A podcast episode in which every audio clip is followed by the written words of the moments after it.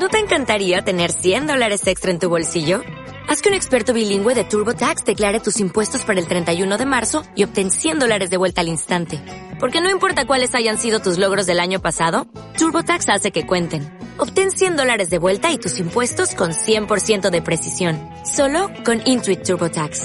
Debes declarar para el 31 de marzo. Crédito solo aplicable al costo de la presentación federal con TurboTax Full Service. Oferta sujeta a cambios o cancelación en cualquier momento.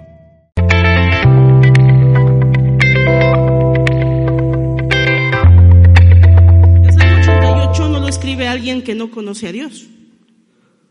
Lo escribe un salmista perfecto, así consumado. Alguien que lo conoce. Es el mismo que escribió el Salmo 46. Puedes ponerlo, nada más vamos a ver los primeros dos versículos. Dice, Dios es nuestro amparo y fortaleza, nuestro pronto auxilio en las tribulaciones. Por tanto, no temeremos aunque la tierra sea removida y se traspasen los montes al corazón del mar. La misma persona que escribió estas palabras de seguridad escribió el Salmo 88. La misma persona, porque dice igual al principio de este salmo, al músico principal de los hijos de Coré. Lo dice igualito. Es el mismo autor.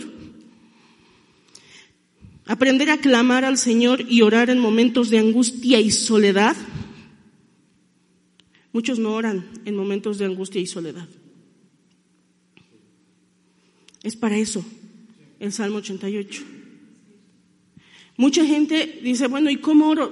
Te acercas a una persona afligida, llena de pesadumbre, de aflicciones, y le dices, clama al Señor, ora.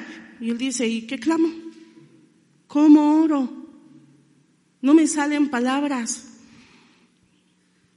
Aquí está el Salmo 88 que nos enseña que se puede clamar en la aflicción.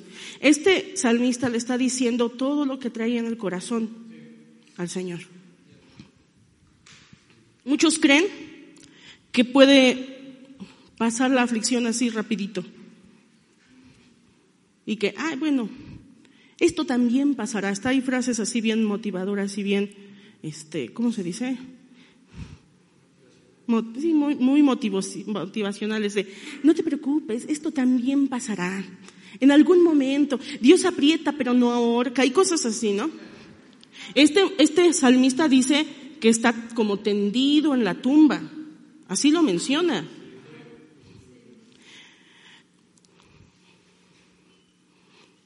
¿Se les olvida?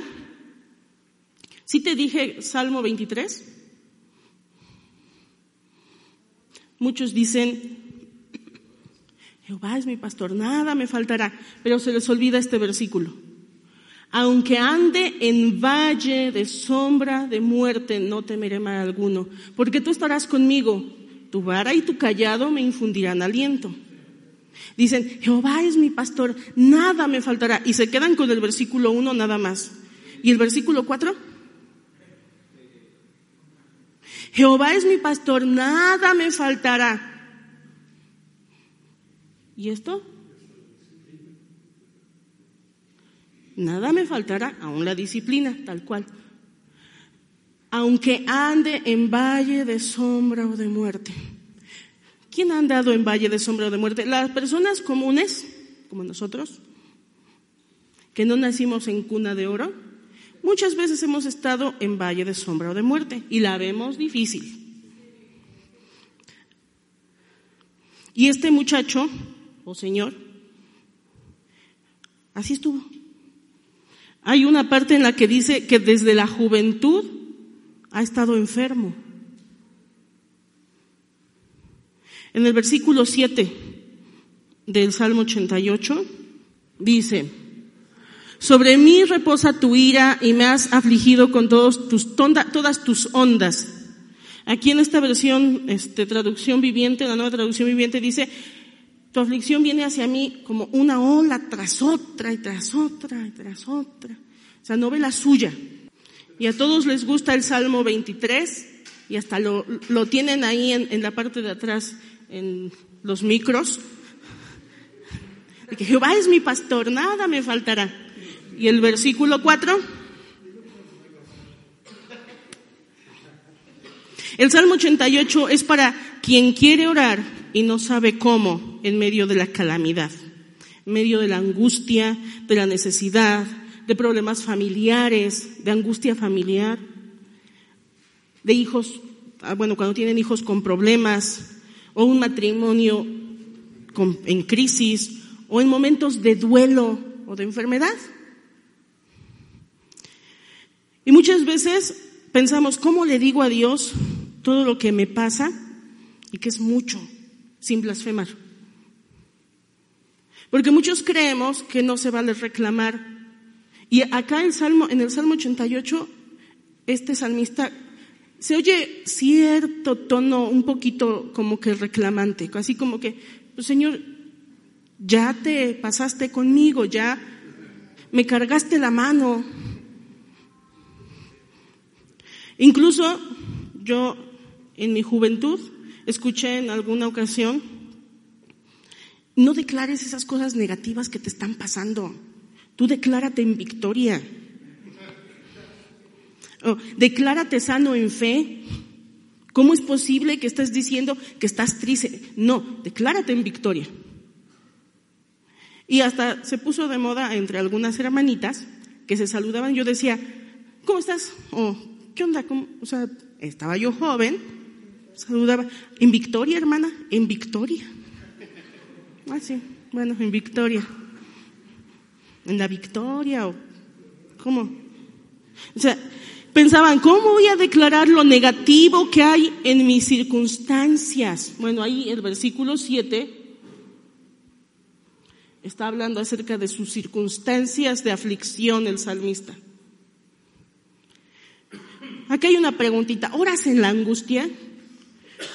¿En tus momentos de angustia? Yo les voy a platicar que cuando mi hijo tenía año y medio fue a dar al hospital en peligro de muerte, de a de veras. No payasadas, peligro de muerte.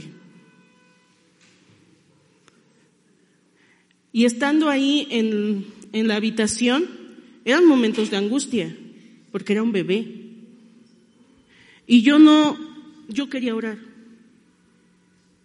Y estaba la aflicción tan difícil que no me salían las palabras. Trataba de acordarme de alguna alabanza que a él le encantaban y no me acordaba yo de ninguna. Solamente me acordaba de una parte de una de una canción que se llama Dulce Refugio. Y solamente me acordaba del primer verso, casi casi de la primera estrofa, pero siempre nada más el primer verso. Y es lo único que me pasé cantando un fin de semana en el hospital con mi hijo en brazos, llora y llora, con sueros, sin comer él, porque estaba en ayuno, con peligro de muerte. En momentos de angustia y aflicción, mucha gente siente que Dios no la escucha. Y lo menciona aquí el salmista. Y hasta pregunta, ¿hasta cuándo, Señor? Incluso hay consejos motivacionales que te dicen, no le preguntes al Señor hasta cuándo, sino ¿por qué? ¿Para qué? Para que aprendas. Job, ¿han leído el libro de Job? ¿Saben la historia de Job? Es la versión extendida del Salmo 88. El Salmo 88 nos enseña cómo se camina una larga jornada en el desierto para verlo a Él al final. El Salmo 88 nos enseña cómo la fe es refinada, amoldada, formada, como nos lo describe en 1 de Pedro 1, del 3 al 7. Ponla, por favor, chiquilla. Primera de Pedro 1, del 3 al 7. ¿Ya están ahí? Dice, bendito el Señor y Padre de nuestro Señor Jesucristo, que según su grande misericordia nos hizo renacer para una esperanza viva por la resurrección de Jesucristo de los muertos, para una herencia incorruptible, incontaminada, inmarcesible, reservada en los cielos para vosotros,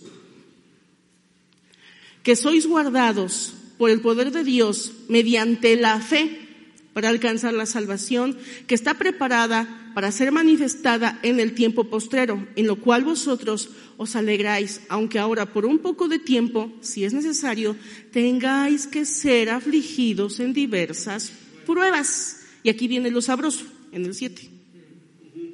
En el 7, que va a aparecer ahorita.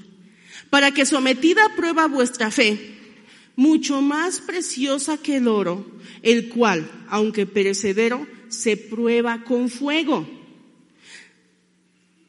Sea hallada en alabanza, gloria y honra cuando sea manifestado Jesucristo. La mayoría de las personas habla de la fe en las temporadas de bendición. Y el Señor me bendijo con esto y me dio aquello y como si el tiempo de aflicción no fuera de bendición. Los valles oscuros pulen nuestra fe para que nuestra vida se parezca más a la de Jesús. Y algunas personas preguntarán, ¿y dónde encontramos la fe en el Salmo 88? Está bien facilito. Inicia con fe. Dice, oh Señor, Dios de mi salvación, a ti clamo de día a ti vengo de noche. ¿Cuánto tiempo has orado en medio de la aflicción? ¿Cuánto tiempo? Acá esta persona clama de día, de noche. El 2 dice, oye ahora mi oración, escucha mi clamor. Pero dice que de día y de noche, de día y de noche. Hay personas que se les presenta una aflicción, oran y así, ya, una vez. O te piden orar por alguien y oras una vez. No oras de día y de noche hasta ver la respuesta. Aguas. La oración no es para forzar a Dios para que te responda. Porque mucha gente ora, ya Señor, ya, ya, dame, respóndeme Señor. No. La oración es para fortalecerte a ti. La cultura millennial, que quiere todo rapidito, se desespera. Pero la fe, la fe más fuerte, es la que se manifiesta en la debilidad, en esas circunstancias. Esa es la fe más fuerte. Aquí, en el Salmo 88, hay dos palabras de clamor. Una es sac, que es del hebreo, es un grito desgarrador, desesperado. Eso es clamor. Grito desgarrador, desesperado. En el versículo 1. En el versículo 2 usa otra, otra palabra que es clamor, que es rina, que significa crujir, que es grito de dolor crujiente, como cuando se truenan un hueso, pero de veras, ese crunch, así. Aquí el Salmo 88 pareciera que en, los versículos 1 y 2 eh, el salmista le está diciendo al Señor, perdón que me queje Señor, pero mira, como que ya fue mucho tiempo y estoy sufriendo mucho. Y creo que no te das cuenta, tal vez, no te has fijado que una tras otra, una tras otra me pasa, nada más falta que me orine el perro. Pareciera. ¿Han pasado temporadas de aflicción que no ven la suya? ¿Cuánto tiempo ha sido? Aquí en el versículo 13 de el Salmo 88, el 13, dice, oh Señor, a ti clamo y seguiré rogando día tras día. Es casi, casi como un, no tengo a dónde más ir, tú eres mi única esperanza. Ahí hay fe. Esto es para los días tormentosos, que no sabes ni qué hablar ni qué decir. Para que veamos que Dios no se enoja cuando le hablamos con honestidad de nuestro sentir. No se voltea y dice, cállate y no te quejes. No. Él no te va a decir, no declares esas cosas negativas. Él no te va a decir eso. No, no declares que estás hundido. No te va a decir eso. O declárate sano en fe. Ajá, sí. No te va a decir, declárate en victoria. El Señor no te dice eso. Nos gusta a muchos, a la mayoría de la gente les gusta escuchar los testimonios, los poderosísimos testimonios de la gente que ya pasó esas batallas y ya está en, caminando en victoria. Nos gusta escuchar de quien pasó por momentos críticos y ahora vive en la victoria. Pero cuando pasamos la aflicción nosotros queremos que sea así, instantánea. Y muchas veces esas personas omiten la parte en la que dice cuánto fue, cuánto tiempo y cómo se salió de ahí. Preguntémosle a Moisés cuánto tiempo le llevó ser formado. ¿Cuánto tiempo? ¿Cuánto tiempo pasó en aflicción José? Estos tiempos son necesarios para que se vea si la fe es de adeveras, según lo que leímos en 1 de Pedro 1.7, para que sometida a prueba vuestra fe, mucho más preciosa que el oro. ¿Sale? Para ver si somos de adeveras o nada más puro cuento. El Salmo 88 es un clamor con un objetivo. En el versículo 9 dice,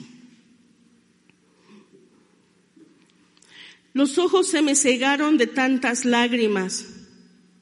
Cada día suplico tu ayuda, oh Señor. Pero aquí viene una parte preciosa. Levanto a ti mis manos para pedir misericordia. Es un clamor con objetivo, no ignorando lo que sucede. No está diciendo, en fe yo sé que voy a salir de acá. No, dice, yo estoy clamando a ti soltando todo lo que estorba, así hasta su aflicción. Estoy en aflicción, pero clamo a ti. Hay muchas cosas que estorban porque estamos levantando nuestras manos en la dirección equivocada. Pueden ser cosas en las que se obtiene una satisfacción momentánea cosas que usamos como un escape a los momentos de aflicción. ¿Hacia dónde corres cuando estás en aflicción? Adulterio, adicciones, pensamientos, personas. ¿A quién le levantas las manos? ¿A quién le levantas las manos en momentos de aflicción? A quien le levantes las manos en momentos de aflicción, eso se volvió tu Dios porque no le estás levantando las manos al Dios correcto, al único Dios verdadero. Hay personas que en medio de la aflicción se hunden en vicios, en depresión, se meten en ideas raras de la nueva era y cosas así que solamente los encarcelan más, se vuelven cárceles mentales, ideas, pensamientos, cosas rarísimas, se vuelven ateos.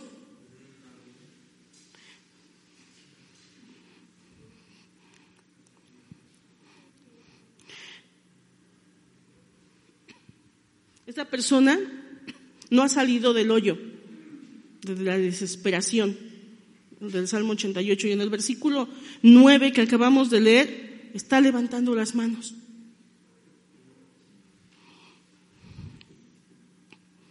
La fe no siempre se manifiesta con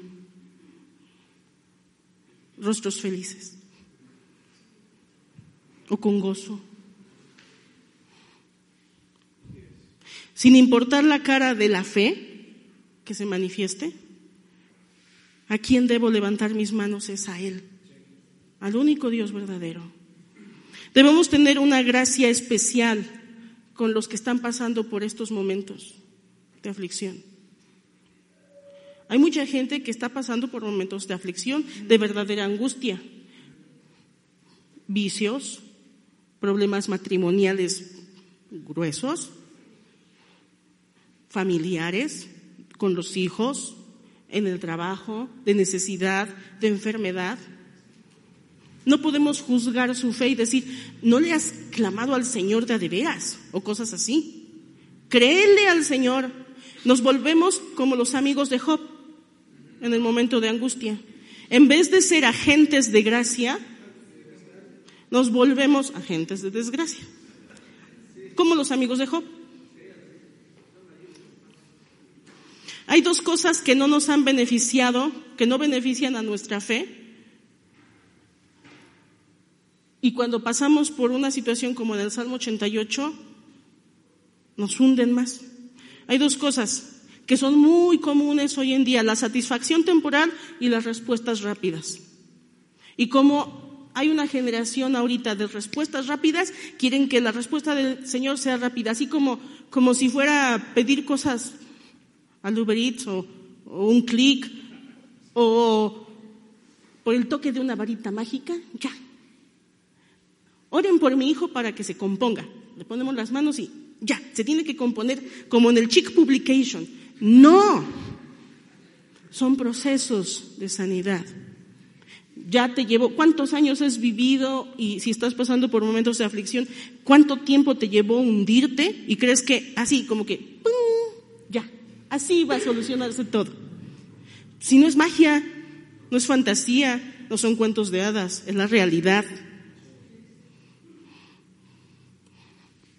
Pero ¿Perseverarás aunque no veas la respuesta en el tiempo que tú quieres? ¿Servirás a otros aunque estés en aflicción? Que no es lo mismo que pecado. Porque hay mucha gente que se aleja de la iglesia, se acerca, se aleja de servir en la iglesia en momentos de aflicción. Que no es lo mismo que el pecado, ¿eh?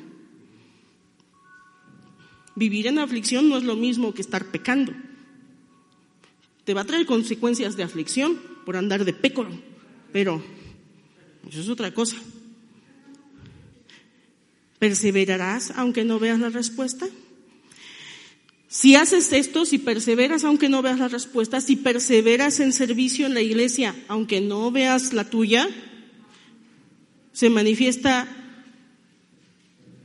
que de verdad estás amando a Dios por quien es y no por lo que te da.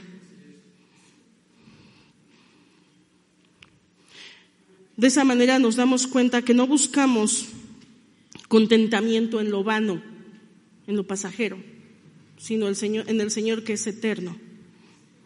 La Biblia, los demás libros de la Biblia, esas partes en las que no se ve tanta aflicción, como en el Salmo 88 y otros, nos equipan para esos momentos, para esos tiempos de desierto, porque va a haber tiempos de desierto.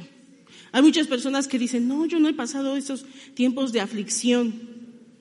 No te preocupes, ten paciencia, nomás prepárate, ¿sale? Nada más prepárate. Y no te olvides a quién debes levantarle las manos, a quién clamar, a quién correr. No se preocupen, van a llegar.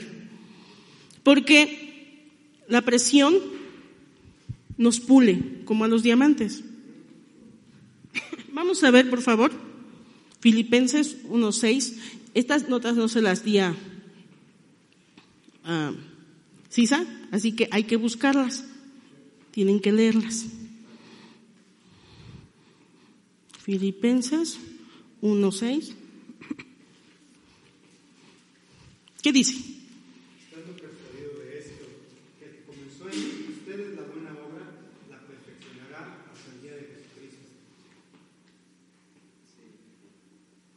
¿Sale? El que la comenzó. Ahora vamos a regresar a Salmos, pero el Salmo 42. Salmo 42, sí.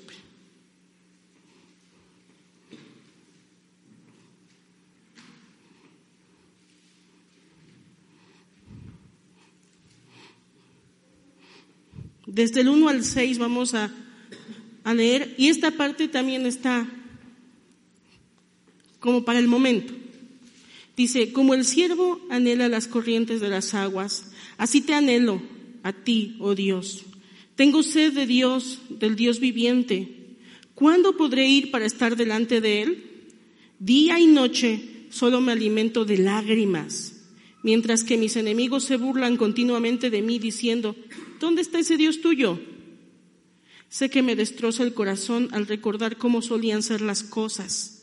Yo caminaba entre la multitud de adoradores, encabezaba una gran procesión hacia la casa de Dios, cantando de alegría y dando gracias en medio del sonido de una gran celebración.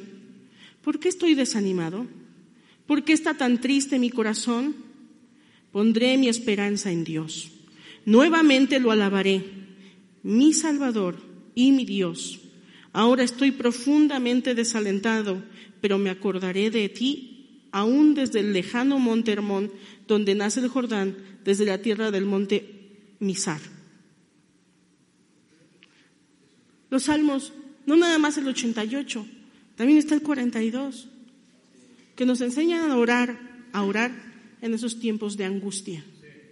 Hay mucha gente que solamente se acuerda de Dios en su angustia, pero no saben ni qué decir. Bueno, aquí hay, porque los salmos nos enseñan a orar. Vamos a ver el versículo 8 de este mismo. Dice, pero cada día el Señor derrama su amor inagotable sobre mí y todas las noches entono sus cánticos y oro a Dios quien me da vida. Él es el que nos da vida. Que no se nos olvide esta parte. Al del Salmo 88 no se le olvidó. Y lo dijo. Solamente te tengo a ti. Tal vez en este momento no estás en aflicción, pero puedes tener a alguien, tal vez, alguien conocido que está en aflicción y que no sabe ni qué onda y ni, ni de dónde viene, pero le está lloviendo. ¿Cuánto tiempo? Solo el Señor sabe cuánto tiempo te va a tener a fuego lento. ¿Cuántas veces? Hasta que estés bien cocidito. Digo, porque las personas normales pasamos por momentos de angustia y aflicción. La Biblia no dice que la vida va a ser color de rosa. ¿Sale? el Salmo 23, en donde dice, Jehová es mi pastor, nada me faltará. También dice que hay este, valles de sombra y de muerte.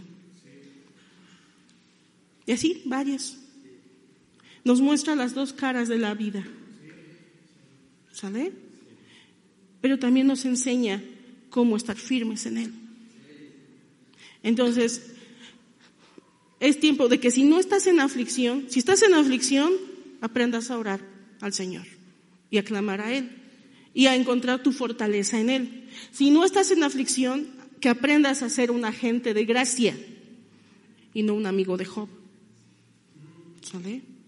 Y llevarle gracia a la gente, fortalecerlos, orar por ellos de la manera adecuada y enseñarles a orar de la manera adecuada. Muchas veces ha, ha, habido mujeres que me preguntan, bueno, ¿y cómo oro si estoy triste? Yo, pues cuéntale al Señor, pues si Él ya sabe, ya sabe, pero díselo. Este, este Salmo 88 es como una catarsis para ese salmista. Hazlo. Desahógate con el Señor. ¿Con quién más vas a ir que te entienda? Solamente Él. ¿Sale? Bueno, eso es todo.